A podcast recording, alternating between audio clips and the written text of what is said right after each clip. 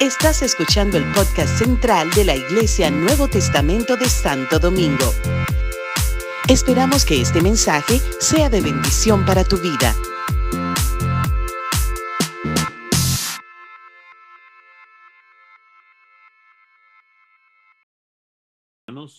El pastor Moisés tomará algunos elementos de esta introducción para amplificar los conceptos de, eh, de los procesos del creyente, el discípulo y el líder en la iglesia a modo de eh, enfatizar sobre la pasión por las almas.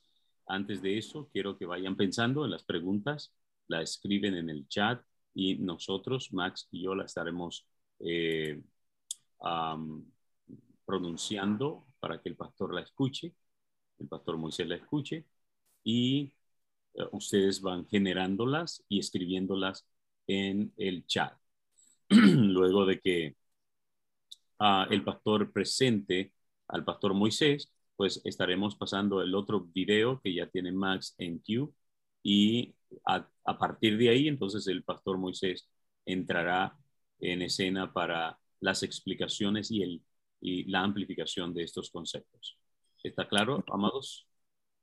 ¿Bien? Amén. Perfecto. Entonces, eh, Pastor Magdiel. Amén. Gloria a Dios. Gracias. Padre, gracias te damos en esta noche hermosa, oportuna, preciosa, Señor. Gracias por permitirnos conectarnos de diferentes lugares, en nuestros hogares, oficina, donde estemos, Señor. Tú estás en medio de nosotros para bendecirnos.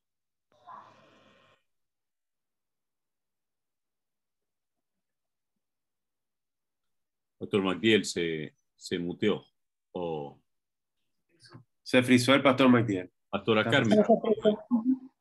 Perdimos la señal del pastor del pastor MacDiel. Pastora Carmen, continúe, por favor. Por tantas personas que no te conocen, Señor, te pedimos que Dios mío, que tú te reveles a través de sueños, a través de revelaciones, de visiones, o como tú quieras hacerlo, Señor. Y nosotros que vivimos en países libres, países que tenemos libertad para compartir tu palabra, aunque oímos, Señor, que de alguna u otra manera se, está haciendo resistencia, se hace resistencia para que tu palabra no corra y sea glorificada. De todas maneras, Señor, aquí estamos dispuestos a pagar el precio. Aviva nuestros corazones y pon esa urgencia en nuestros corazones. Pon esa urgencia en nosotros, Señor, de ver las almas como tú la viste, como ovejas que no tienen pastor. Gracias por esta noche. Gracias por esta, esta, este vaso especial, Señor, que tú nos ha dado, nos ha, nos ha mandado, Dios mío, de lejanas tierras para instruirnos.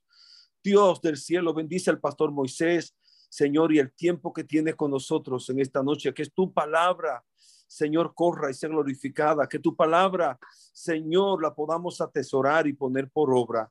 En el nombre poderoso de Jesús te damos gracias, Señor. Amén y amén. Gloria a Dios. Bienvenido, Pastor Moisés Mejía. Dios le bendiga. Gracias, Pastor Magdiel.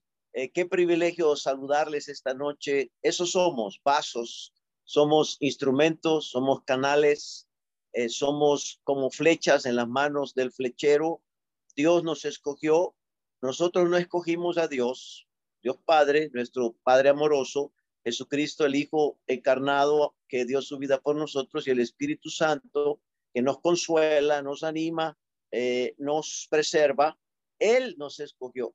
Ellos, el Padre, el Hijo y el Espíritu Santo nos han escogido para que nosotros seamos líderes de líderes, para que nos, habiendo sido creyentes, hemos conocido la palabra de Dios en nuestra vida, hemos aceptado el señorío de Cristo en nuestra vida, hemos aceptado su nombre, ahora somos instrumentos. La agenda es de Dios, ya no es nuestra, ahora le pertenecemos a Él y hemos sido transformados por su gracia, por su gloria, para su reino y para ser sus testigos de la resurrección, de la ascensión, de la entronización del Señor Jesús cuando fue entronizado y colocado en, en la presencia misma de Dios como el único Hijo verdadero. y Él está a la diestra del Padre, intercediendo por nosotros. Y lo que ahora nosotros tenemos que hacer es contestar la oración del Señor Jesús. ¿Cuál es la oración del Señor Jesús que intercede por nosotros? Padre, que todos sean uno, así como tú y yo somos uno. E, ese es el sentir de un creyente convertido al señorío de Cristo. Y después de ser creyentes de Jesucristo, nos convertimos en seguidores, eh, nos convertimos en discípulos de Cristo. Para los discípulos del Señor Jesús le tomó tres años. Y aún después de tres años, ellos dudaban todavía querían verlo, ¿verdad? Y tocarlo. Y Jesús se les aparece eh, en unas 25 diferentes apariciones desde la muerte, desde la resurrección. Él resucita y antes de ascender al cielo, en el Nuevo Testamento tenemos registradas unas 25 apariciones del cuerpo glorificado del Señor Jesús. Y quiero enfocarme en una de ellas porque es bien importante para la tarea final después de 2022 años de historia, el año 2022 en el que estamos viviendo. Y es este, quiero que lo recuerden. Toda autoridad le ha sido dada al Señor Jesús. Él dijo, toda autoridad es mía. Después de la duda, y, y siguen muchas dudas y desafíos, pero él dice, toda autoridad es mía. Por lo tanto, en base a esa autoridad que me ha sido delegada a mí, dice el Señor Jesús, vayan y sean y hagan mis discípulos. El mandato es ser y hacer discípulos. ¿Cómo vamos a ser y hacer discípulos? Yendo, saliendo de nuestra comodidad, saliendo de nuestras cuatro paredes. El mayor obstáculo para la iglesia latinoamericana, para la iglesia del Señor, se llaman cuatro paredes. La iglesia tiene que salir de sus cuatro paredes, salir, a llevar el evangelio al huérfano, a la viuda, al necesitado, al que no le conoce, pero no solamente yendo, hacemos discípulos bautizándolos en el nombre del Padre y del Hijo y del Espíritu Santo, dice Mateo 28, 16 al 20. Así que la tarea de ser y hacer discípulos se hace de tres maneras, yendo, bautizando y enseñando a obedecer todos los mandatos que el Señor Jesús nos ha dejado.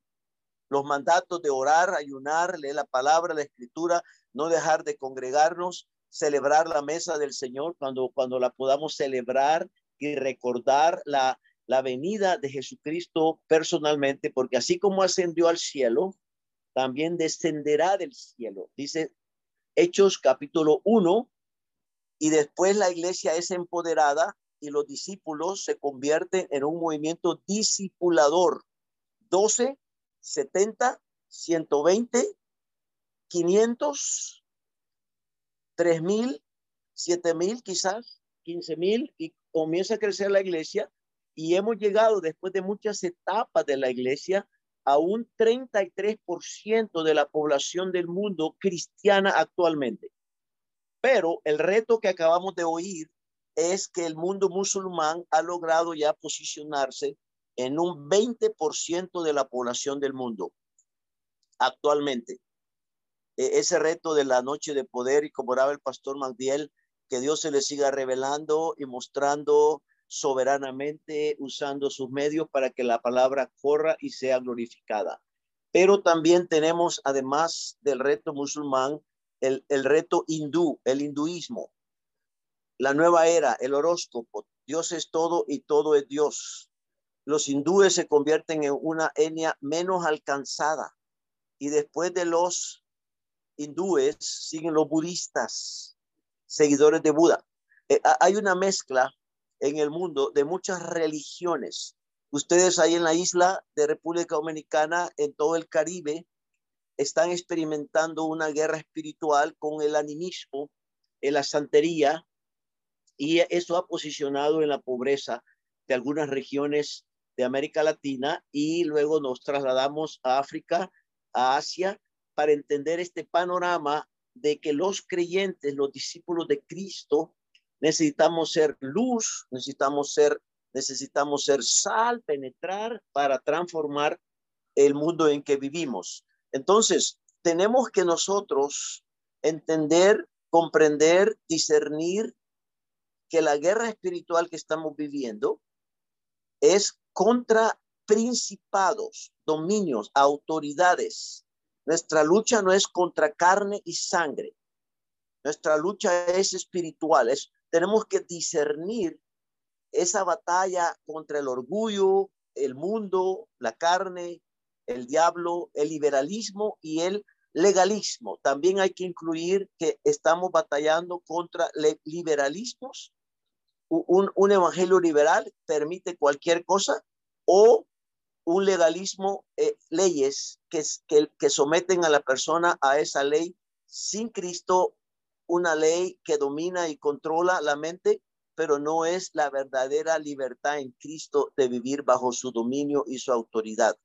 Entonces, eh, eh, estamos enfocándonos en ese proceso y queremos definir que primero hemos sido sacados del reino de las tinieblas y hemos sido colocados en, el reino de su amado Hijo. Ahora estamos bajo el dominio de su reino, de su autoridad, y nosotros tenemos que someter todo pensamiento, todo ataque y cautivarlo a la mente de Cristo, someter todo pensamiento y dominarlo y controlarlo y decir, yo tengo la mente de Cristo y yo debo de enfocarme en sus prioridades. Entonces, eh, vayan haciendo sus preguntas a Esdras y a Max porque las vamos a ir preparando y las vamos a ir articulando en base a este, a este primer desafío de ser creyentes, pero un creyente se convierte en un discípulo de Jesucristo, un seguidor de Jesucristo.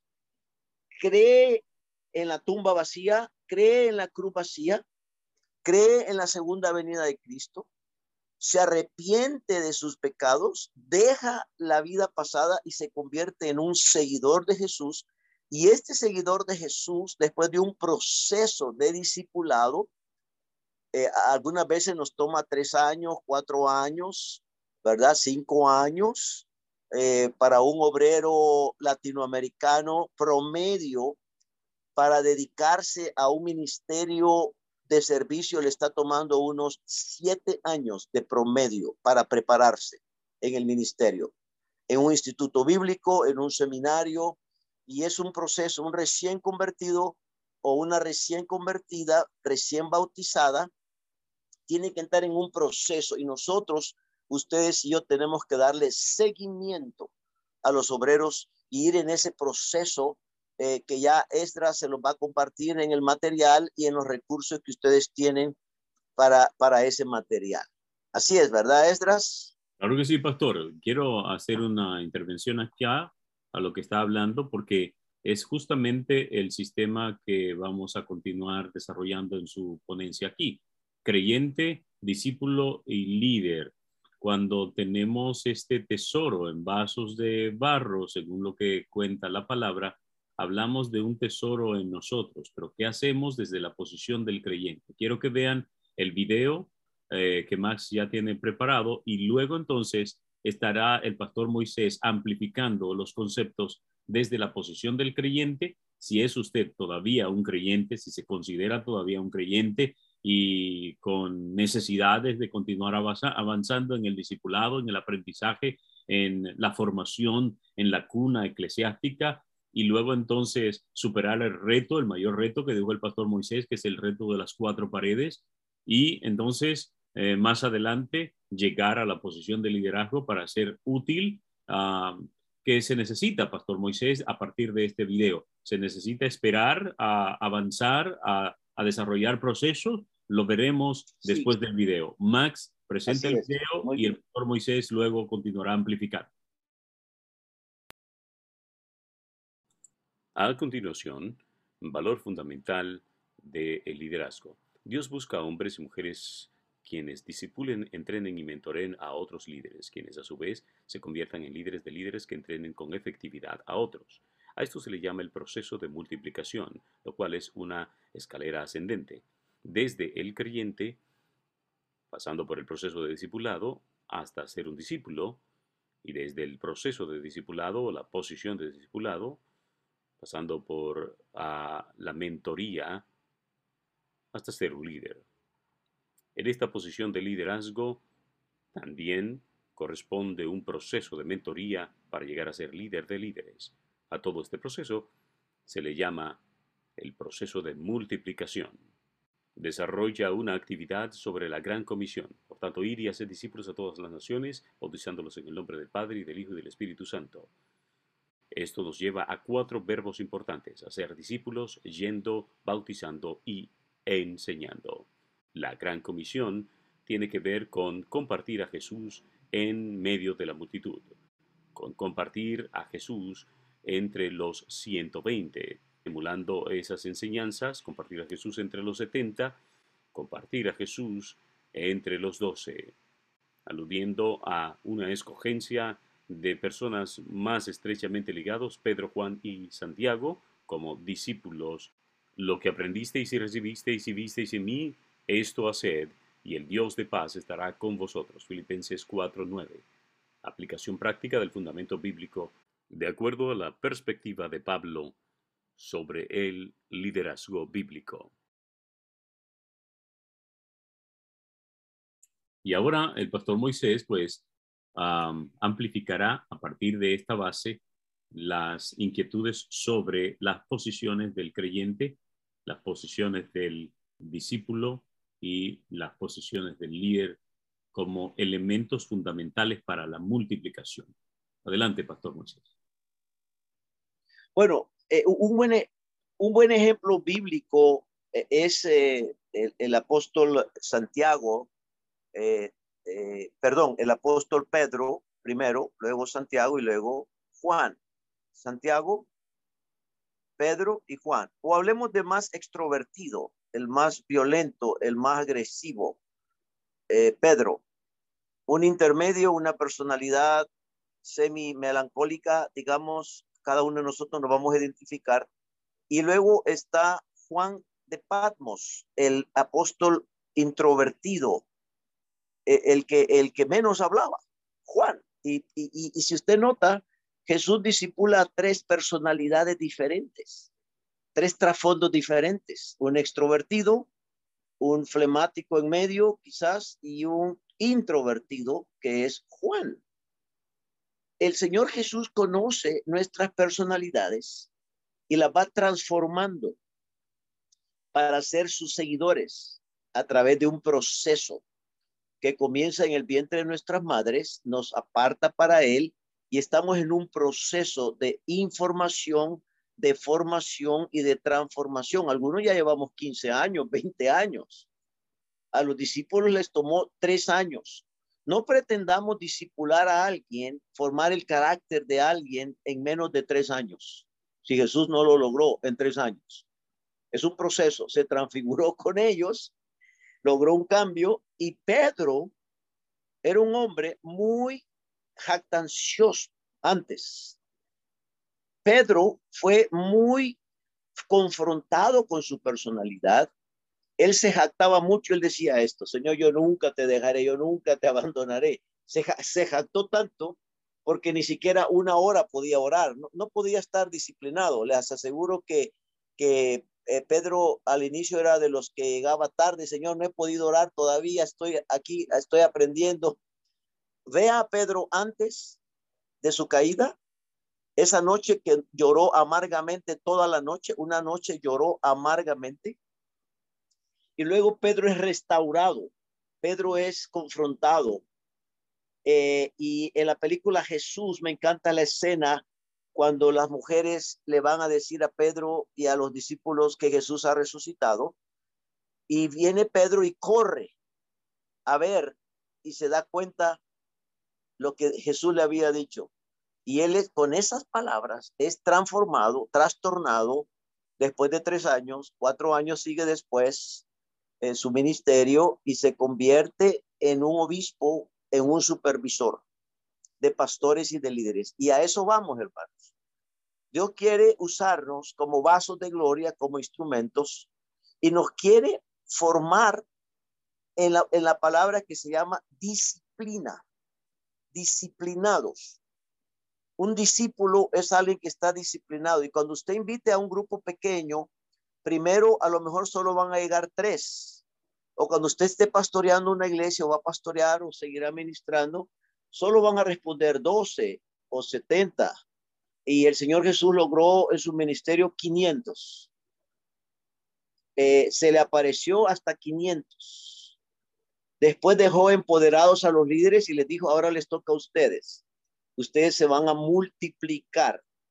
Y el proceso es de multiplicación. Usted y yo tenemos que haber influenciado este día por lo menos a tres discípulos.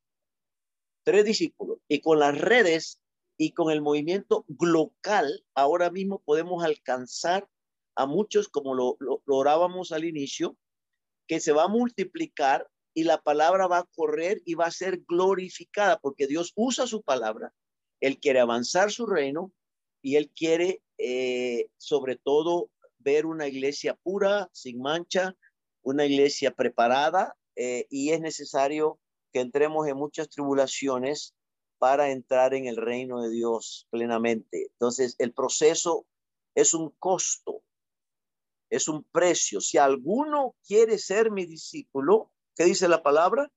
Tres cosas. Recuerda, nieguese a sí mismo, tome su cruz y sígueme.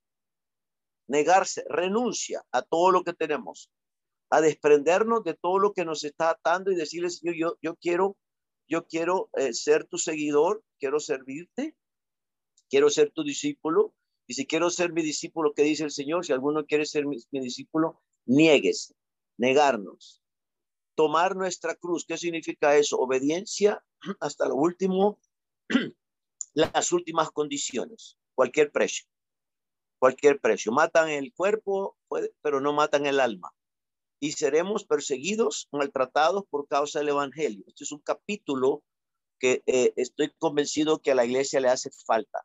Experimentar un precio por ser discípulos de Cristo el abuso, el acoso, el martirio, el hostigamiento y la persecución en el mundo actualmente por ser seguidores de Jesucristo y mantener una ética ante la corrupción, ante la violencia, la injusticia, la inmoralidad y los ataques del espíritu del anticristo muy claros a nivel mundial. Pero dice también la palabra, niéguese a sí mismo, tome su cruz.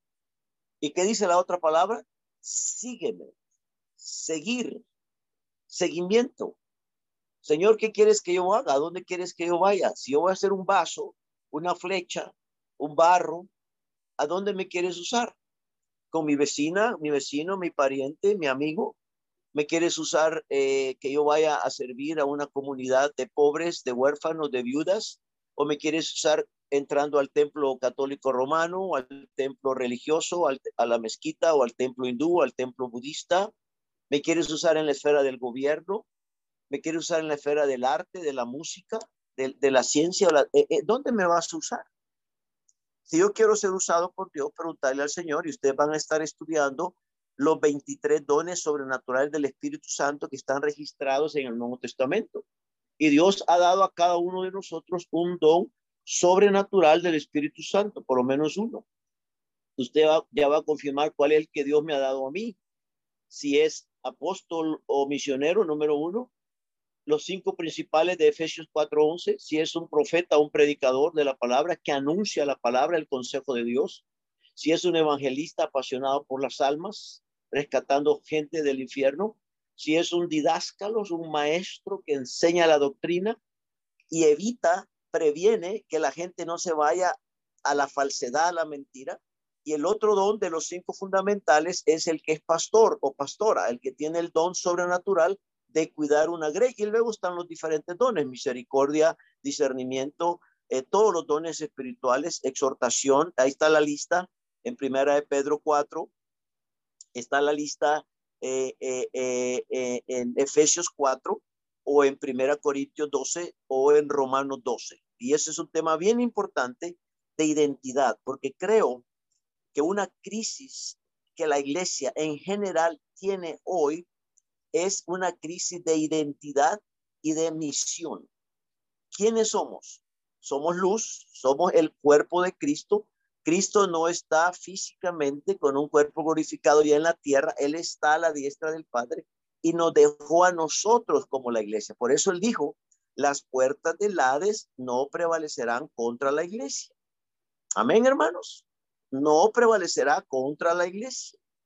Y quiero que usted vaya afirmando en su mente y corazón eh, estas verdades y refutar las mentiras satánicas que han estado quitándole la identidad al cuerpo de Cristo. Nosotros no tenemos que crear la unidad del cuerpo de Cristo.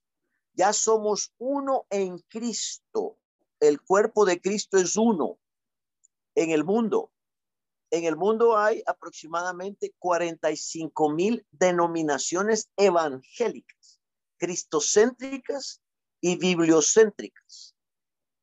Somos un solo cuerpo en todo el mundo y todos los creyentes nos pusimos de acuerdo ahora, por ejemplo, recién a recordar la muerte de Cristo, ¿verdad? A los 33 años Jesús muere, resucita, asciende al cielo y estamos esperando y él tiene ya esos 20, 22 en esta época preparando lugar. Dice, yo prepararé un lugar y él está preparándonos la llegada final y la manifestación del reino. Entonces, esa crisis se llama identidad. ¿Quiénes somos? Y desde Génesis hasta Apocalipsis hay por lo menos 70 figuras de la iglesia que nos describen quiénes somos. Somos el edificio, el pueblo, somos la vid, somos el rebaño, somos, somos la familia, somos la comunidad del reino. La iglesia del Señor, ya somos una, una sola, pero tiene una diversidad. Se manifiesta de diferentes maneras y gloria a Dios por la diversidad. Yo estoy aquí en El Salvador ahora, mi patria natal. Aquí hay unas 16 mil iglesias evangélicas y tenemos 100 denominaciones evangélicas registradas en general, más o menos. En Guatemala, mi segunda patria, hay 40, unas 45 mil iglesias evangélicas y hay 200 denominaciones diferentes. Tenemos que orar, respetar la diversidad y orar, como Juan 17 dice, para que todos sean uno todos. Juan 17, 23, Juan 17, 21, Juan 17, 22 dice que todos seamos uno. ¿Para qué? Que seamos verdaderamente uno, que demostremos la unidad. Y eso le ha faltado a la iglesia cristiana, a los discípulos de Jesucristo, demostrar la unidad que somos un solo cuerpo. Y eso tiene que ver con la ética del reino y qué hemos hecho como discípulos de Jesucristo. Entonces, nuestro desafío en este proceso de multiplicación, de aquí en adelante, la, la oportunidad que Dios nos está dando otra vez, es enfocarnos en la tarea de ser y hacer discípulos. Yo le quiero pedir que usted esté orando esta noche, mañana, en estos días, por tres discípulos. Tres discípulos, hombres con hombres y mujeres, tres mujeres que estén discipulando a las mujeres, reproduciéndose en la vida de ellos. ¿Qué significa eso? Lo que Jesús hizo con sus discípulos, lo que Pablo hace con sus discípulos lo que, lo que los grandes discipuladores y los grandes hombres del avivamiento que vamos a estar estudiando en estos ocho valores y en este proceso nos enseñaron como nuestros mentores históricos, nuestros eh, capacitadores que nos formaron el carácter. Eh, yo le decía al pastor Maldiel cómo fui formado eh, en la cruzada estudiantil, un jovencito de 20 años, 21 años, pero antes comenzaron a disipularme me sacaron del colegio a evangelizar, de la universidad a evangelizar, de mi colonia a evangelizar. Toda la cristianización, la evangelización y el discipulado de esa generación en la que me tocó vivir, años 80, años 90. Ahora, viviendo en el 2022, rumbo al 2030, o al 2033, tenemos una generación más, si a Dios le ha placido así, penetrar y ver la transformación de este evangelio. ¿Cuál es el evangelio? La cruz vacía, la tumba vacía, la segunda venida de Cristo y el arrepentimiento y conversión genuina. La conversión de alguien que refleja que es un seguidor de Jesús y vive bajo el dominio y el señorío del Espíritu Santo en su vida. Y eso lo demuestra. Usted muy bien identifica quién es un seguidor de Alá, un seguidor de cualquier santo, un seguidor de cualquier otro religioso, más de 4.200 religiones en el mundo actualmente, quizá más de 4.000 diferentes movimientos religiosos que atacan la deidad de Cristo, Jesucristo, el único Hijo verdadero de Dios, sentado a la diestra del Padre, y atacan la autoridad de la revelación escrita desde Génesis hasta Apocalipsis, que terminó con Juan en la isla de Patmos, el único creyente discípulo que no fue martirizado o quemado o arcerrado. Hermanos, si usted y yo tenemos el privilegio de ser un Juan de Patmos, dichosos, de terminar en la isla. Y ustedes están en una isla. Y el Espíritu Santo nos está revelando, mostrando, iluminando constantemente sus verdades y su palabra. Pero tiene que ser con un movimiento, no un programa, no una estructura, sino un movimiento de discípulos empoderados y todo comienza con un Pedro, con un Santiago y con un Juan. Identifíquese personalmente con Pedro o Santiago o con Juan e identifique en su grupo la influencia que va a tener usted. Vas a tener tú, mi hermano, tú, mi hermana, en otros tres o en doce o en setenta 120, 500, y Dios va a ir moviéndonos a, ver el 70% de la población del mundo que no es cristiana, aproximadamente, o el 25% de la población del mundo, o un 20 o por ahí, que no tiene acceso este día, aquí en América Central, en América Latina, hoy es el día de la cruz. Eh, mucha influencia de la cruz, pero una cruz ocupada, una cruz llena. No, esto tiene que ser llevar el evangelio a ese porcentaje de la población del mundo, un 25% por ahí, que este día no tiene acceso a una iglesia cristiana evangélica, no tiene acceso a una Biblia traducida en su idioma, y no tiene acceso, no conoce todavía a un seguidor de Jesús, conoce otros, menos a un seguidor de Cristo.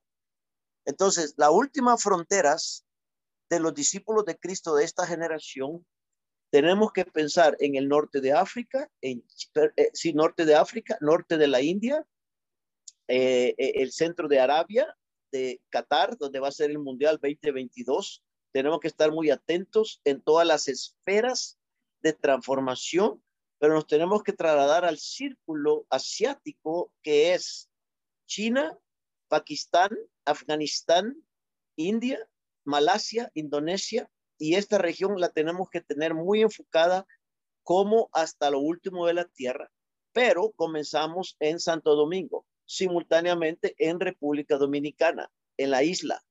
Tenemos a Cuba, tenemos Haití, cruzamos la frontera, eh, vemos lo que está pasando en nuestro barrio, en nuestra colonia, en nuestra comunidad, lo que Dios está haciendo, pero nos convertimos en cristianos locales, globales y locales, seguidores de Cristo locales.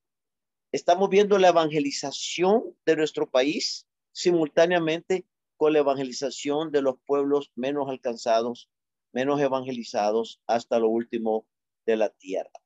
Hago una pequeña pausa aquí, si hay alguna reacción a esto, alguna pregunta inmediata, si no continúo con el proceso de, de discipulado que comienza siendo creyente, convertido, se bautiza en el nombre del Padre, el Hijo y el Espíritu Santo y empieza a obedecer los mandatos, por lo menos siete mandatos de Jesús en el Nuevo Testamento, de no dejar de congregarse, de celebrar juntos una comunión, una mesa del Señor, cuando, cuando lo puedan hacer, recordando constantemente el sacrificio de Jesucristo, su muerte, pero también su segunda venida, para vivir los, los mandatos de la iglesia que el Señor estableció en Hechos 2.42 al inicio, ¿verdad? E, en Hechos 2 vemos el, el nacimiento de la iglesia y se celebra el aniversario de la iglesia eh, al haberse inaugurado en Hechos capítulo 2. Aprovecho tu, tu pausa, Pastor Moisés, para recordarles a los hermanos que deben tomar sus anotaciones. Ya la plataforma Google de tareas está abierta y es a través de sus anotaciones que van a poder completar las asignaciones. También quiero eh, animarles a que hagan sus preguntas, las escriban en el chat, se envíen a Max, se envíen a mí y cuando termine este segundo tiempo con el pastor Moisés, entonces eh, el pastor Magdiel entra para dirigir el tiempo de preguntas y respuestas.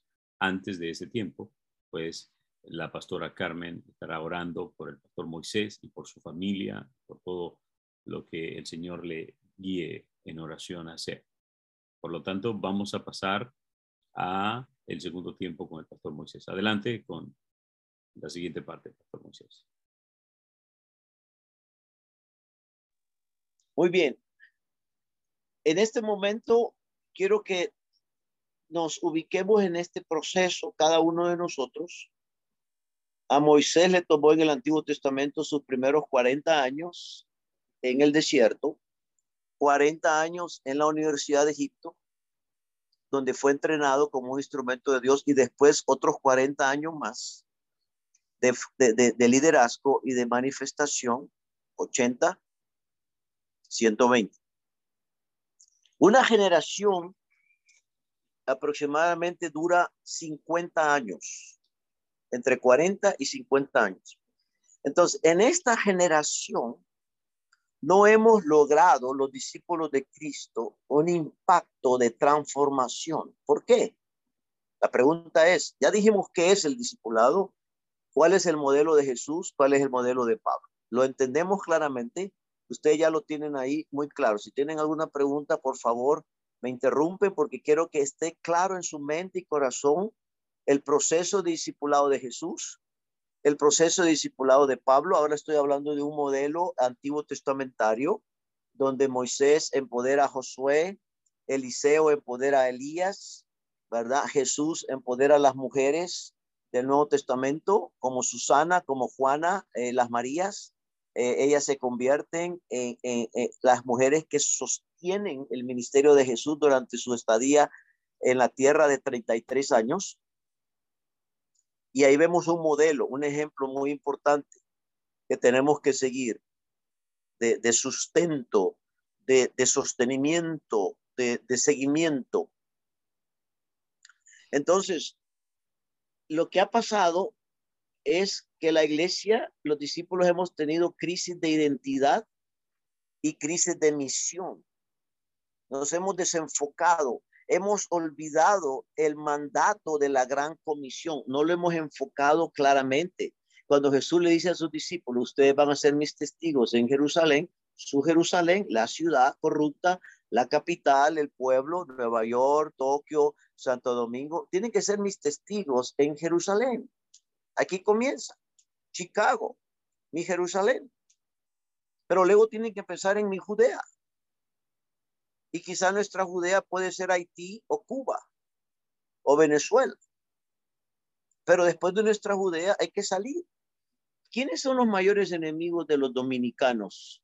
No me va a decir que son los peloteros de la, eh, los que juegan en la NBA o en el béisbol, porque ustedes los dominicanos son famosos por el béisbol y por el básquetbol. Yo, yo aquí en, en Centroamérica, cuando venía un jugador dominicano, le teníamos un gran pánico. Vienen los dominicanos, nos van a ganar en básquetbol. Los dominicanos nos van a ganar en el béisbol. Tienen una raza, una fuerza. Pero hay que pensar en su Samaria. Y quiero que me vayan contestando para ustedes cuál es una Samaria para República Dominicana como nación. ¿Y cuál es el lugar más difícil de llevar el Evangelio para un dominicano con un pasaporte dominicano? Quiero dirigirme a ustedes o a la comunidad local. ¿Cuál es la tarea más difícil de llevar el Evangelio? ¿Quiénes son los más difíciles para penetrar? Piensen en eso. Y después, simultáneamente, tienen que pensar en Hechos 1.8, porque el Señor Jesús nos dice a nosotros, seamos testigos de la resurrección, de la ascensión, del poder de Dios, de los milagros, de las señales que Dios convierte a una lesbiana, convierte a un homosexual, convierte a una mujer que ha abortado, a un abortista o un narcotraficante, lo ha convertido y lo ha transformado. ¿Cómo es eso? Que el Evangelio transforma a alguien y cambia a alguien. Es el poder del Espíritu Santo. Y tenemos que apropiarnos de la mente de Cristo, llenarnos del Espíritu Santo, de amor, gozo, paz, paciencia, benignidad, y lanzarnos a un movimiento. Y yo les quiero felicitar por estar disciplinados en, este, en esta capacitación que le va a demandar mucho tiempo, dinero, concentración y enfoque. Y van a haber muchas distracciones y muchas excusas para no estar en este proceso. Pero acuérdense, posiblemente solo van a quedar tres para comenzar. E, en mi experiencia pastoral y ministerial, eh, me ha alentado mucho la parábola del sembrador, que solo el 25% cayó en buena tierra. Y así, así está pasando en el mundo entero. No todos responden. Hay gente que no va a responder, no va a estar contigo, no va a llegar a la reunión mañana, esta semana, ni en junio, ni en agosto, porque hay, hay corazones muy endurecidos. Hay, corazones como Faraón, que Dios los trata y los quebranta hasta que los prueba y los manda al suelo. Y llegan en silla de ruedas a la iglesia o llegan con un cáncer o un COVID. Soberanamente Dios lo permite, con un propósito. Dios no se equivoca. Dios tiene planes soberanos.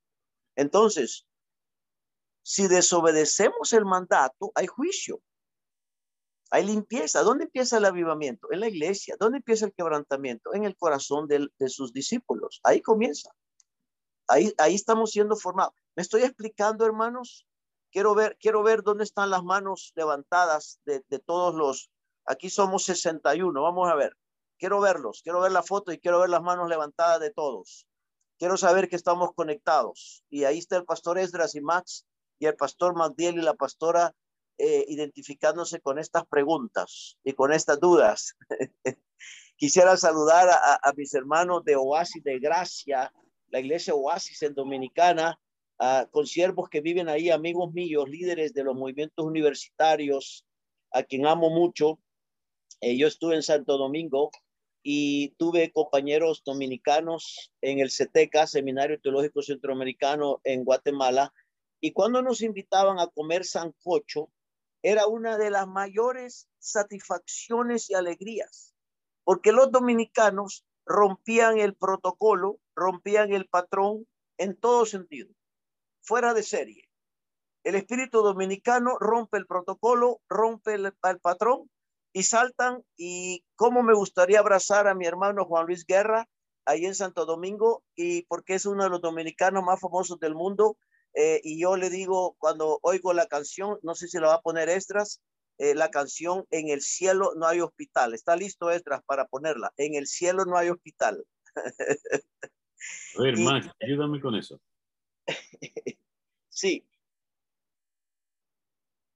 Bueno, adelante. Sí. Muy bien. Porque esto, esto, esto se va a convertir en un avivamiento, en un movimiento mundial comenzando en Santo Domingo. comenzando ahora mismo en, en República Dominicana, respondiendo a Juan 17, siendo un pueblo unido, un pueblo en un mismo espíritu, en un mismo sentir. Juan 17 es la respuesta de la oración de Jesús, Padre, que todo el mundo te conozca, porque somos uno, hemos madurado. Fíjese que la oración de Jesús es esta, madura. Padre, que todos sean uno. ¿Quiénes? Que seamos perfectos en unidad. ¿Qué nos falta? Romper barreras, romper prejuicios, cruzar barreras sociales, políticas, culturales, lingüísticas y barreras de prejuicios para vencer eso que el Señor está. ¿Y cómo lo hacemos? Con la mente de Cristo, con el corazón de Dios, con la palabra, con la armadura, toda la armadura de Dios. Y, y, ponernos en un mismo sentir. Y el sentir es, venga tu reino, hágase tu voluntad, Señor. Y Dios nos está dando otra oportunidad más. Yo creo que nos está dando una generación más y nos está dando una, una oportunidad más, pero el enemigo está enfocando su día malo, eh, Efesios 6, su batalla para desanimar al obrero y hacerlo sentirse solo. Esos son los dos grandes enemigos de un obrero, de un siervo de Dios en el mundo entero. Desánimo y soledad. Y tome nota de eso. El discípulo de Cristo, que sí es maestro, se siente desanimado y se siente solo. No está solo porque el Señor dice, yo estaré contigo, pero estamos en una batalla frontal. Y Job es un buen ejemplo de la integridad. Y recuerde que vamos a estar estudiando no solo la intimidad con Dios, y ahí van a venir los recursos, vamos a estar también profundizando nuestra integridad delante de Dios. Y el Señor nos va a decir, este es un siervo íntegro, pero vamos a ser atacados, estamos siendo atacados en esa integridad. Amado Moisés, vamos a amplificar un poquito este concepto, y eh, hacer una especie de clínica.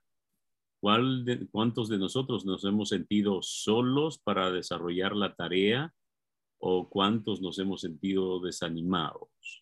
Eh, y poder acabar con ese espíritu de soledad y de desánimo en este momento mediante una oración que pudiera estar haciendo nuestro amado pastor por todos nosotros en esta hora.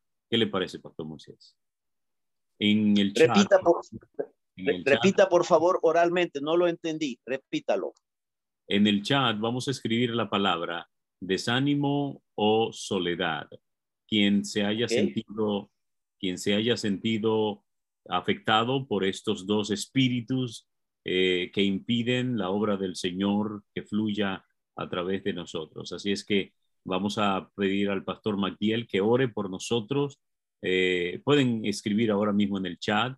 Si no has evangelizado a tu amigo o a tu amiga o a tu hermano o a tu hermana o a tu compañero de trabajo o a cualquier persona alrededor de ti por soledad o por desánimo, puedes escribirlo ahí en el chat y podemos estar orando para que el Señor nos libere de este espíritu que impide la obra del Señor en nuestras vidas. Es una especie de clínica que queremos hacer ahora, ¿verdad? Si es posible que usted se anime y escriba en el chat cuál de estas dos, eh, de estas dos murallas, cuál de estos dos gigantes han estado impidiendo que fluyas, que fluyas eh, en gloria en tu vida. ¿Ah?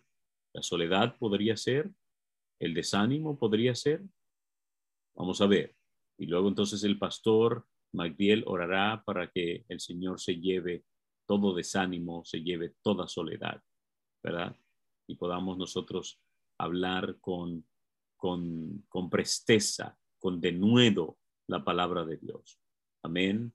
Hay alguien que escribió desánimo, alguien que escribió, aleluya, desánimo, sigue siendo eh, la soledad, está también como parte de algunas personas para poder compartir el Evangelio. El chat se está llenando de respuestas.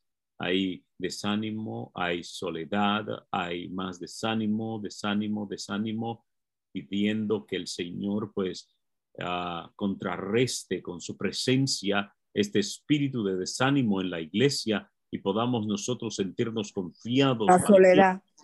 Aleluya. Puede escribirlo en el chat puede escribirlo en el que no chat. puedo escribirlo. Avanza. Si no lo escribe, pues entonces, aleluya, levante la mano de alguna manera ahí y pues desarrollaremos esta oración por los hermanos. Ve, Pastor Moisés, como también dentro de la iglesia se, se hace presente esta administración, se hace presente esta necesidad, ¿ah? y podemos nosotros identificarla y asimismo de manera intencional, de manera intencional, pues atacarla para que el Señor libere a su iglesia, para que el Señor ah, ponga en nosotros el querer como el hacer y nos traiga algún, algún Jonatán, algún Juan, algún Pedro alrededor, aleluya, que podamos nosotros sentirnos abrazados en la intimidad del Señor. ¿Qué te parece, amado Pastor Moisés? Bien, bien, continuamos. Vamos, Pastor Magdiel, toma el control y ora Amén. por nosotros en este Sí. sentido. Sí, Señor, sí, Señor. Padre, en el nombre de Jesús, oramos, oramos, Señor, específicamente y puntualmente oramos. Padre del cielo, para que desaparezca en tu nombre toda, toda sensación, todo espíritu de soledad o de desánimo, Señor. Dios amado, que te estemos convencidos, seguros, en plena certeza de que tú estás con nosotros. Señor, de que podamos recibir esa palabra, esa voz tuya que nos dice en tu palabra, yo estoy contigo, no desmayes, yo soy tu Dios que te esfuerzo, siempre te ayudaré, siempre te sostendré con la diestra de mis manos. Oh Señor, que podamos, como decía, como dijo el, como dijo el escritor de los Hebreos, poner nuestros ojos en Jesús, el autor y consumador de la fe. Oh Señor, para que nuestro ánimo no se canse. Señor, para que no venga el desánimo, para que nuestro ánimo no se canse hasta desmayar. Señor, que podamos verte a ti, verte a ti, verte a ti, verte a ti, Señor, coronado de gloria y de hermosura. Verte a ti, Señor, animándonos en la carrera.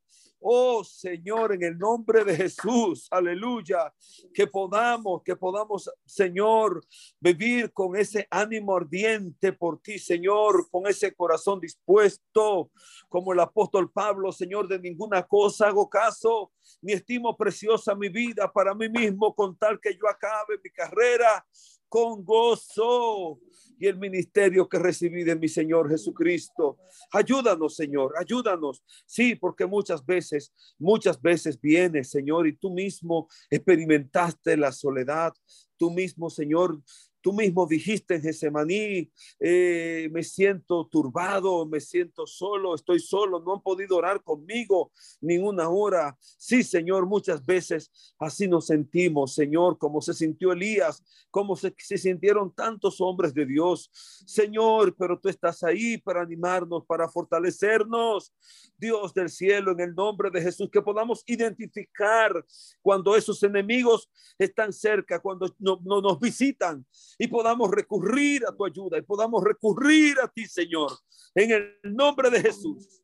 Gracias, gracias porque tú nos das la victoria. En el nombre de Cristo te amamos y te bendecimos, Señor. Gracias. Aleluya. Gracias. Gracias, Señor. Señor. Amén. Gloria. Gracias, Pastor. Miguel. Ah, hermano Max, ¿puedes por favor decirnos cuántos tiemp- cuánto tiempo nos queda para que el pastor haga un resumen y conclusión a fin de darle paso al tiempo de preguntas y respuestas ah, en esta noche? Hermano Max, ¿qué tiempo nos queda? Ministro Max, ¿estás con nosotros? Bueno, mientras Max viene, hermanos, quiero contestar ya unas preguntas que pude leer en el chat o extras y. Max me las van a hacer. Qui- Quiero decir algo. Buenas bendiciones. Sí, Max, díganos, Sí, estamos aquí, Pastor Moisés. Estamos aquí. díganos. Bueno, tenemos, tenemos, eh, bueno, ustedes hicieron una oración, eh, tenemos aquí muchos comentarios eh, respecto al desánimo, desánimo, desánimo, soledad, desánimo, eh, eso, básicamente eso hasta el momento.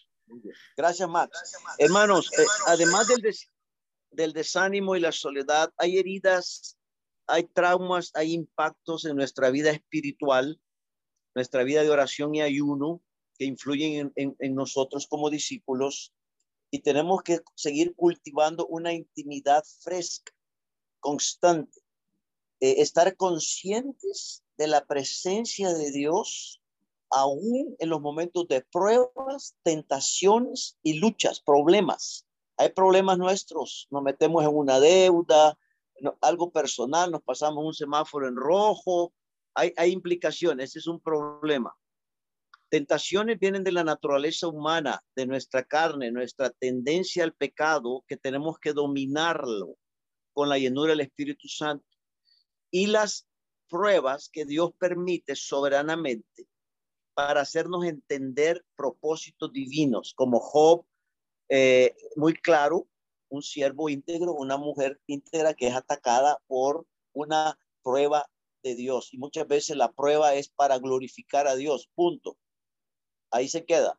Hay muertes que son para glorificar a Dios y no tenemos que cuestionar más a Dios. Dios lo permitió, pero hay consecuencias, hay, hay raíces espirituales, falta de disciplina, falta de oración, de ayuno, de la búsqueda de la presencia de Dios.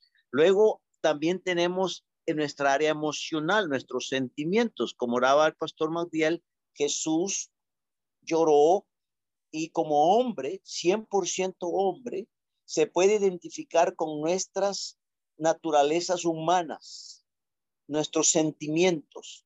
Y, por favor, exprese su sentimiento con un mentor, con un pastor, con un líder y sus emociones, exprésela.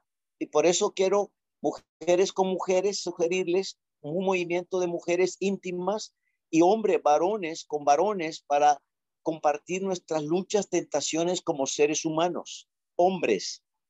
Por ejemplo, los hombres luchamos mucho con el orgullo, el poder, con la situación sexual, atracciones sexuales desordenadas, ¿verdad? Eh, y también, eh, además del orgullo, el poder, el, el amor al dinero, eh, viene esa, esa frialdad, esa indiferencia muchas veces espiritual, falta de, de, entrega, de disciplina. Y, y, y, ustedes con siervas mujeres, recuerden que ustedes tienen muchas tentaciones con el oído, lo que escuchan, y, y con satisfacciones y fascinaciones humanas. Somos diferentes, pero Dios nos ha hecho de acuerdo a realidad. Esto, esas son heridas emocionales muchas veces. Y luego, hermanos y hermanas, tenemos heridas físicas. Yo tengo una cicatriz de un accidente que tuve en India. Eh, mi cuerpo ah, ha sido probado en este movimiento de años y hemos sido enfrentados a confrontaciones. Yo, yo he sido atacado, asaltado, casi me mata un joven con drogas y hay impactos en nuestra vida emocional, espiritual y física. Bien importante sanar heridas espirituales, confesión, perdón, restaurar, eh, rendir cuentas, que eso es algo que, vamos a trabajar más adelante, y a la vez heridas eh, eh, no solo emocionales, pero también humanas. Hemos sido violentados, tenemos un una impresión de un padre, de una madre, de una familia, y todo eso influye en nuestra personalidad y nuestra naturaleza. Quiero dejar claro eso de nuestra humanidad y nuestra realidad como líderes. Ahora, quiero contestar una pregunta que pude leer, luego Estras me las hace y Max. La, la, estrategia evangelística, no solo en nuestra Jerusalén o nuestra Judea, nuestra Samaria, hasta el último de la tierra, primero comienza con la presencia, sin palabras, un evangelio de amor, de servicio, comida, medicina, eh, consejería, mentoría, eh, saber escuchar a la gente, confrontarla con preguntas. Cuando Jesús le hace la pregunta al ciego Bartimeo, ¿qué quieres que yo te haga? Y pregúntele usted a la persona que no conoce a Cristo, que usted esté evangelizando, ¿qué quieres que Cristo te haga? Esa es una pregunta importante.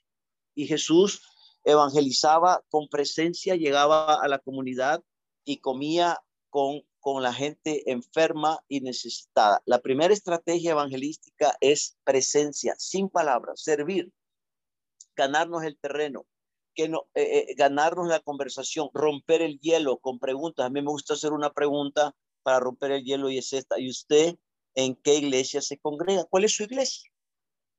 Eh, la gente que no tiene iglesia en el mundo es la menos la más enferma, hermano. Hay una estadística. El que no asiste a la iglesia, cualquier iglesia, comunidad religiosa, el que no asiste está más enfermo del que asiste. Fíjese qué interesante. El que asiste a la iglesia tiene algo de búsqueda. Entonces, rompamos el hielo con presencia, sin palabras, sirviendo a la comunidad, llevándole agua, alimento, educación, ciencia, tecnología, arte, música, que rompa el hielo, ¿verdad? Eh, mucha iglesia en la cual yo he, he congregado que, que, no aplaude, mucha iglesia que no rompe el hielo, le digo, veamos otras cosas, ¿verdad? Eh, y, y, que se muevan en esa dimensión. Después de la presencia, tenemos que proclamar el Evangelio. O sea, servimos, le preguntamos y le anunciamos la, la tumba vacía, la cruz vacía, la segunda venida de Cristo. Y los resultados se los dejamos a Dios. Él, cuando proclamamos el Evangelio, tenemos que dejar que la palabra caiga en buena tierra. Ese es nuestro deseo, pero también Satanás tiene engaños, falsedades en el mundo. Y la tercera estrategia no solamente es presencia o proclamación, es la persuasión. Ya es cuando hablamos con la persona y tenemos un proceso de semanas, de años, donde estamos, dice la palabra, presentando nuestra defensa, apología, apologética de la palabra de Dios, nosotros presentamos el Evangelio, pero Dios es el que transforma con persuasión. ¿Quién convence a la gente de pecado, de juicio o de maldad? El Espíritu Santo. Nosotros somos sembradores, somos pescadores, nosotros somos anunciadores del mensaje y el Señor es el que transforma vidas, aldeas, pueblos, comunidades y naciones enteras. Una nación entera como Dios lo hizo, por ejemplo, en un avivamiento en Corea del Sur, en Nigeria, el avivamiento que hemos vivido en estos años pasados en nuestros países, pero que ahora eh, ha sido menguado por el amor al dinero, el amor al placer y el amor a uno mismo. Tres grandes enemigos han detenido la persuasión, proclamación del Evangelio y seguirán siendo, creo, enemigos muy fuertes. Injusticia es el amor al dinero. El amor al placer es inmoralidad. Ha crecido fuertemente el espíritu de inmoralidad y este es un pecado que Cristo, la sangre del Señor, está limpiando y está transformando. Pero luego hay otro pecado bastante peligroso y es el orgullo, el amor a uno mismo. Entonces, la vanagloria ha entrado en muchos corazones y esto ha impedido un avivamiento. Así que el, el proceso de evangelización comienza con presencia en silencio y quizás usted va a pasar años posiblemente o meses para ganar a alguien para Cristo o impactarlo con el Evangelio solo sirviéndole, no anunciando, porque después lo anuncia y presenta defensa, apología con mansedumbre y reverencia. Tenemos que escucharles y aceptar muchas de sus realidades porque si están atados por un espíritu de fornicación, de adulterio, de mentira, un espíritu maligno de mentira de, la deidad de Cristo, la autoridad de la Biblia, Dios va a transformarles en su momento, pero tenemos que estar preparados para presentar defensa con mansedumbre y reverencia. Muy bien, más preguntas, Esdras, y el tiempo Max nos dice cuánto tiempo tenemos y avanzamos. Sí, amado pastor, el, el chat no tiene todavía preguntas, los hermanos se están preparando para ello. Sin embargo, si alguien quiere levantar su mano y hacer su pregunta bien breve, puede hacerlo antes de que el pastor eh, concluya con este tema. ¿Alguien de los que tienen la mano levantada? Bueno, la mano levantada fue porque yo pedí aprobación, hermano, al principio y identificación. Muy bien. Uh, lo cual, amado pastor, le voy a pedir que usted también la levante para que su, su screen no se mueva del, de la primera posición a fin de mantenerlo presente. Pastor Moisés. No, no escuché bien claramente lo que dijo, hermano. Que también, active, que también actives tu mano para que tu screen, pantalla, tu canal se mantenga en la primera posición, por favor. Ok. Eh, ese es el visto de aprobación, debe ser la mano levantada para que perdure. Gracias. Bien, hermano Max, ¿qué tiempo nos queda? Eh, bueno, hermano, ya entiendo que hemos avanzado bastante. Eh, estamos esperando si alguien tiene alguna pregunta, algún comentario, alguna, algún aporte, ¿verdad? También. Ya el hermano Irving nos explicó primeramente la, el funcionamiento de la plataforma para las asignaciones. Y bueno, aquí tenemos una pregunta. Vamos a ver. Si tuviéramos que usar una herramienta útil para lograr el proceso de crecimiento, ¿cuál sería esta herramienta? Pregunta un hermano. Bueno, yo creo que sería una lectura eh, y un estudio del Evangelio según San Juan. Primero, los evangelios, eh, eh, ver cómo Jesús se levantaba cada mañana y qué hacía para discipular a sus doce discípulos. Una herramienta que yo recomiendo, además de las herramientas de estudio, capacitación, es estudiar diariamente el modelo de Jesús, de cómo Jesús discipuló a los doce, cómo Él lo hizo, cómo lo haríamos nosotros en el siglo XXI. Hoy, 2022, ¿cuántas redes usaríamos? Eh, usaríamos eh, las conexiones, reuniones estratégicas. Entonces, yo creo que es un discipulado relacional. La herramienta, yo le llamo un discipulado relacional, un discipulado relevante con la gente en sus luchas y contestar sus preguntas. Entonces, yo recomiendo seriamente, después de Juan, quizás yo usaría el libro de Marcos un evangelio de seguimiento, de continuidad, de compromiso, ¿verdad? Y, preguntarle al creyente o al discipulado o al discípulo ¿qué, qué necesita, qué le hace falta, en qué proceso está, ¿verdad? Después de haber sido bautizado en agua en el nombre del Padre, el Hijo, el Espíritu Santo, identificado con una iglesia, eh, identificarlo con la congregación, con un grupo de creyentes, puede ser un estudio bíblico en la casa, en el hogar o en la colonia, en el barrio. Entonces son herramientas y ahora tenemos muchas herramientas útiles, pero creo que necesitamos volver al modelo de Jesús y al modelo de Pablo. Eh, estudiar segunda de Timoteo capítulo 2. La figura de un discipulador es de padre a hijo. Hijo mío, te encargo entonces ellos tienen que decirnos que somos sus mentores, somos sus discipuladores, somos quienes, quienes les enseñamos a discipular, a orar, a ayunar, a ofrendar, a diezmar. Eh, los discípulos tienen que responder y conectarse con nosotros y la herramienta es transferencia de vida. La vida es la que transferimos y la palabra fluye. ¿Me estoy explicando, hermanos? Esdras, sí, sí, pastor. Sí, pastor, sí. Se entiende muy bien. Muy bien. Entonces, dejo esa herramienta útil y todos los manuales y el curso de discipulado que ustedes van a enfocar y decidir cómo lo van a hacer, cómo, se van a multiplicar con tres, con doce grupos pequeños, íntimos, cercanos. Eh, es un grupo pequeño de compromiso, de, rendir cuentas, eh, como lo hace nuestro hermano en la madrugada mañana desde Chicago, Noel creo que se llama, él, va a rendir cuentas, él se va a identificar con alguien y le va a decir, tú eres mi pastor, tú eres mi mentor, o a la hermana pastora Carmen le van a decir, usted es mi pastora, usted es mi mentora, eh, usted es mi consejera, una mujer, una mujer, otra mujer, y el hombre con otro varón, con otro hombre cercano, y abrir el corazón, ¿verdad? Y la, la, la esto, esto es lo que Jesús logró con sus tres discípulos íntimos, cercanos y luego empoderó a otros más, ¿verdad? Eh, había un hijo de perdición destinado, está bien, ¿verdad? Hay que ser pacientes. Si Jesús le lavó los pies a, a, a, a, Judas Iscariote, pues nosotros tenemos que lavarle los pies a todos y servirles a todos, aún los más difíciles.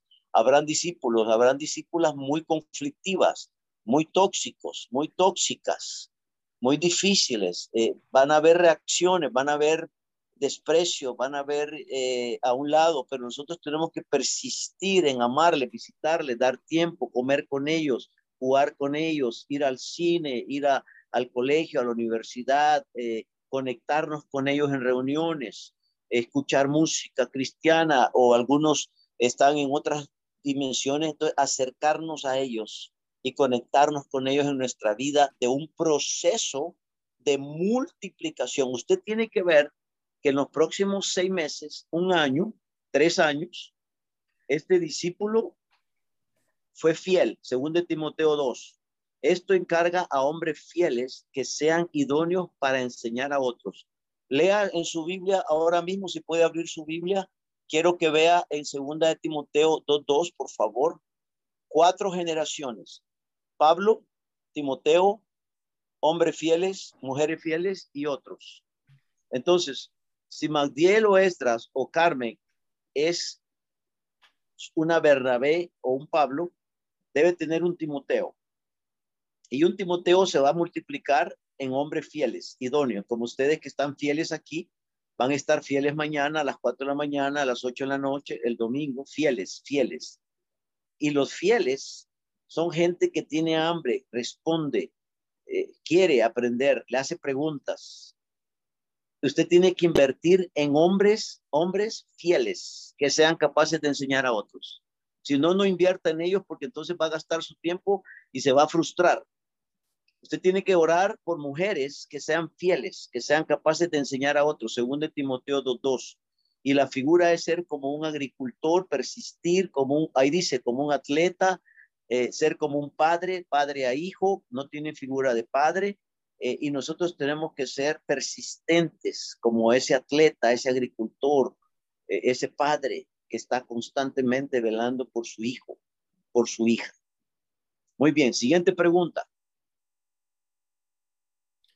Eh, bien, pastor. Eh, bueno, Ah. esa. Sí, sí, pastor. Discúlpame, mira, tengo una pregunta, pero se me hacía difícil escribirla. Es un poquito, perdón, que tengo algo de feedback aquí.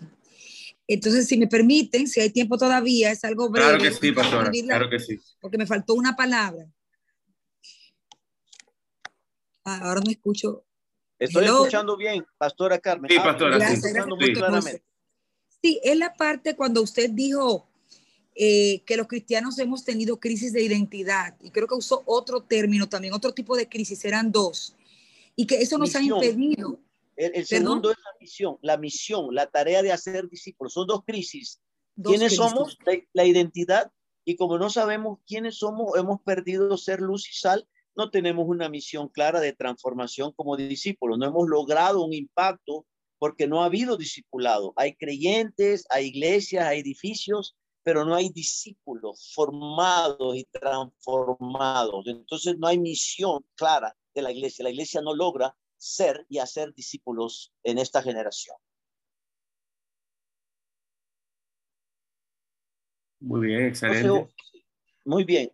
Creo que Magdiel estaba diciendo algo, pero no. Sí, Sí, Pastor Magdiel, identificando de que había cri- crisis de misión, crisis de identidad. Perdón, no le escuchamos bien, repítalo, por favor. Sí, confirmando, ratificando de esas crisis, crisis de identidad y crisis de misión. Sí, ah, ok, está bien, hermano. Muy bien. Sí, Sí, porque lo, lo que hay que ver es eh, el impacto que, que han tenido los seguidores de Cristo en esta generación, hasta donde han logrado toda la iglesia, todo el cuerpo de Cristo, y, y- y identificar qué le ha faltado a esa identidad de ser luz en el mundo. Ustedes son la luz del mundo y ustedes son la sal de la tierra. Entonces tenemos creyentes, tenemos miembros de iglesia, pero no tenemos discípulos que transforman y trastornan con sus valores éticos la comunidad. No hay impacto, no hay transformación. Entonces, ¿qué ha faltado? Discípulos claramente convencidos de quiénes son y Ujú. qué hacen. ¿Me explico? exacto. Muy bien. exacto. Siguiente pregunta es Esdras Sí. y Max. Para honrar el tiempo, amado pastor, y la conectividad de todos los hermanos que han estado, ¿Qui- ¿Quién es? voy a, voy a, a pasar eh, la, la dirección de este tiempo de preguntas y respuestas para ser conclusivas ya al pastor Magdiel. Él va a pasar a la pastora Carmen para que ore por usted y luego entonces una conclusión final en unos 5 a 10 minutos más que nos quedan. Gracias. Bueno, di- disculpe, pastor Esdras, disculpe. Brevemente, porque lo acaban de escribir ahora mismo. Eh, dos preguntas, pastor, bien breve.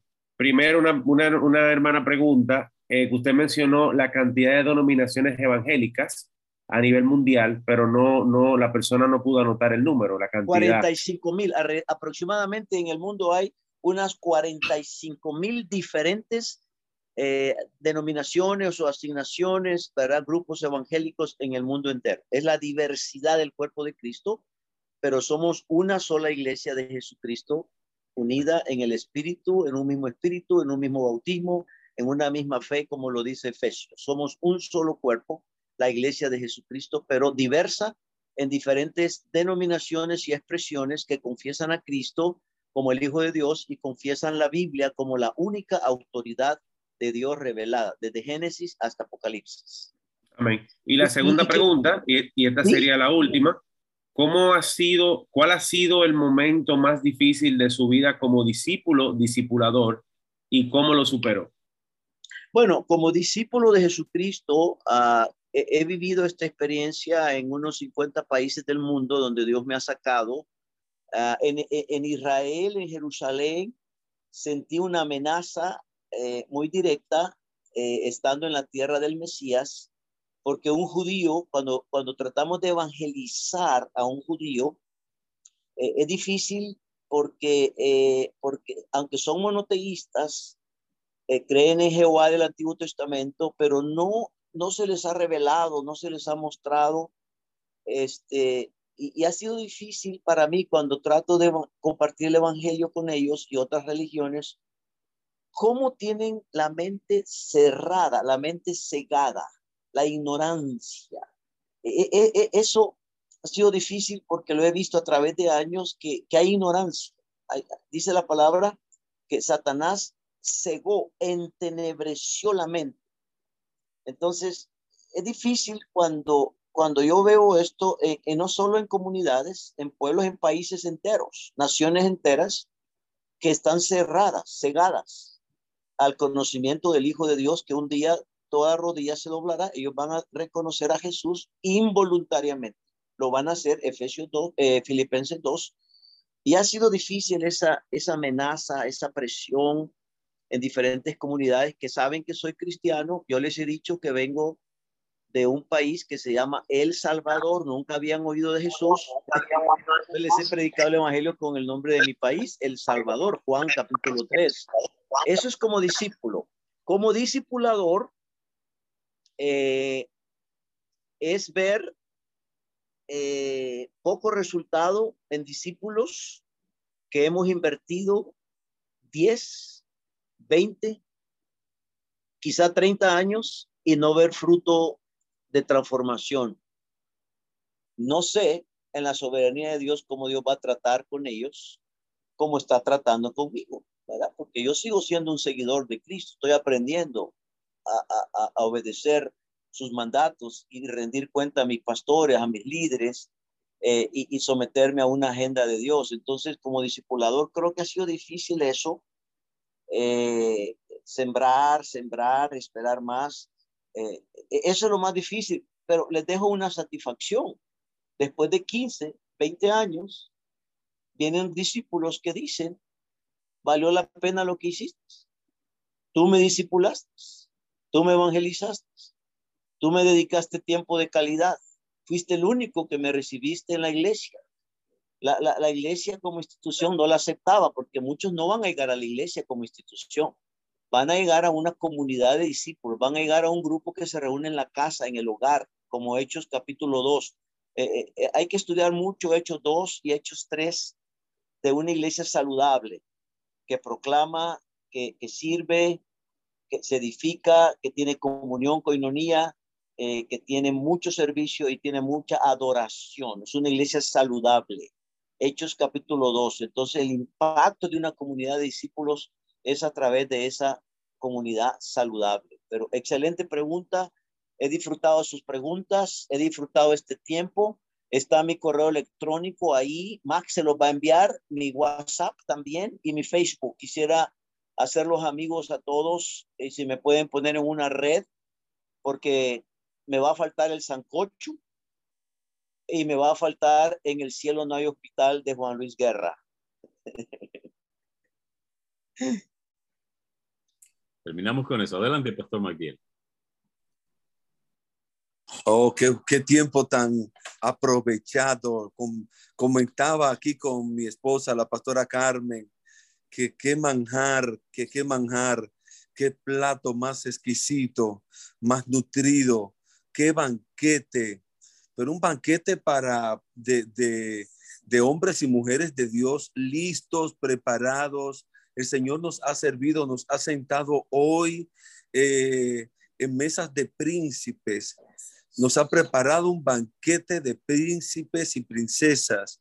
Oh, mis amados, que el Señor nos dé entendimiento para que podamos eh, captar todo, todo el conocimiento de Dios y con el espíritu que el pastor Moisés nos ha, nos ha ministrado en esta noche, con esa gracia y con esa pasión que arde en su corazón de ver una, una, una generación transformada de trastornadores, de hombres y mujeres que se levanten, que nos levantemos en el poder de Dios, en el poder de Dios, para trastornar, para evangelizar nuestra Jerusalén, nuestra Judea, nuestra Samaria y salir de nuestros contornos hasta lo último de la tierra. Oh, mis amados, oh, mis amados, que el Señor imparta gracia, que el Señor nos dé toda la, la, pasión y ponga en nosotros esa urgencia de llevar a cabo la gran comisión, que, que, que el Señor nos impacte, que el Señor venga trastornando primeramente nuestras vidas y que podamos trastornar a los demás. Así que estoy muy, muy contento y muy agradecido de Dios por este recurso, por este vaso tan especial. Gracias, muchas gracias, Pastor Moisés, por, por esta impartición en, esta, en, esto, en estas dos noches. Esperamos y contamos eh, con más tiempo como este, que el Señor nos, eh, nos una en el Espíritu para poder aprovechar eh, su vida, el ministerio, el depósito que Dios ha puesto en su vida. Así que estamos muy contentos, muy agradecidos. Pastora Carmen. Dígale que le debemos el sancocho. Gloria a Dios. Amén. Oremos, oremos.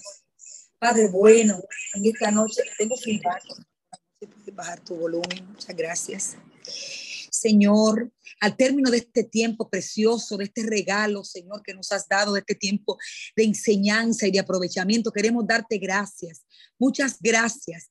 Gracias por tu sabiduría, gracias por tu palabra, gracias por tu corrección, gracias por la revelación de tu palabra, gracias por tanta información valiosa, que más que información es revelación, es alimento, es nutriente. Señor, gracias, Señor, por, por corregirnos el día de hoy, por señalar las cosas que tenemos que ver. Ay, Señor, también te queremos pedir perdón, Señor, por el tiempo malgastado sin ser verdaderos discípulos y luego sin asumir la responsabilidad de discipular a otros, Señor, cuando hemos estado confundidos, Señor, y siendo eh, eh, creyentes apocados, Señor, Señor, sabemos que el llamado es a la madurez en este tiempo, a cumplir el llamado, la gran comisión, Señor, de ir, Señor, de ser discípulos comprometidos y de salir a discipular. Ay, Señor, que entendamos quiénes somos en ti. Tú eres nuestra identidad. Somos tus hijos, somos tu familia, somos tus vasijas, Señor, para llevar tu gloria a tantos lugares, Señor, para sanar al herido, para vendar, Señor, para levantar al caído, para libertar al cautivo, Señor.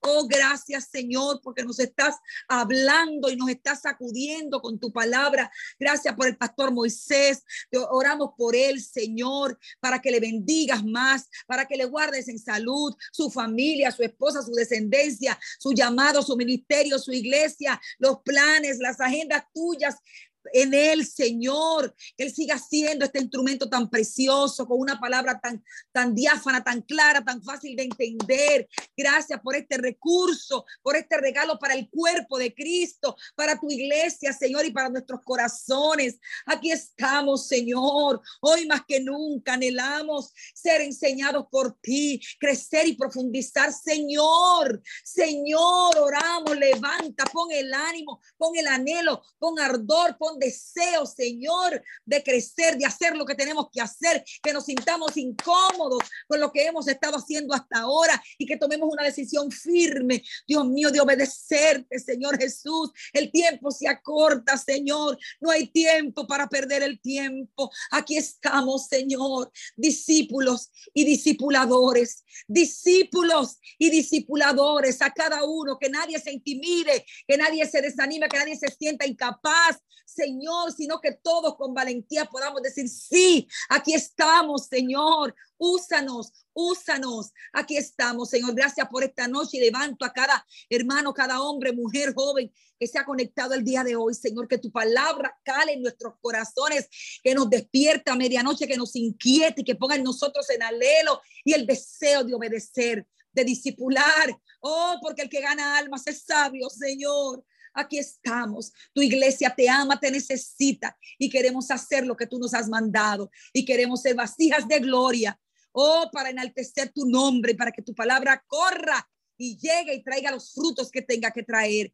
Gracias por esta noche. Gracias por cada discípulo y cada discipulador que tú estás formando a través de este programa, de esta jornada Vasos de Gloria, que saldremos como el oro preparados y decididos a cumplir el llamado, la gran comisión de ir por todo el mundo, a todo lugar, nuestra Samaria, nuestra Judea, nuestra familia, todo, Señor, nuestro, nuestra esfera de influencia. Úsanos para tu gloria. Gracias, Señor, te adoramos. Todo es por ti y para ti. En el nombre de Jesús.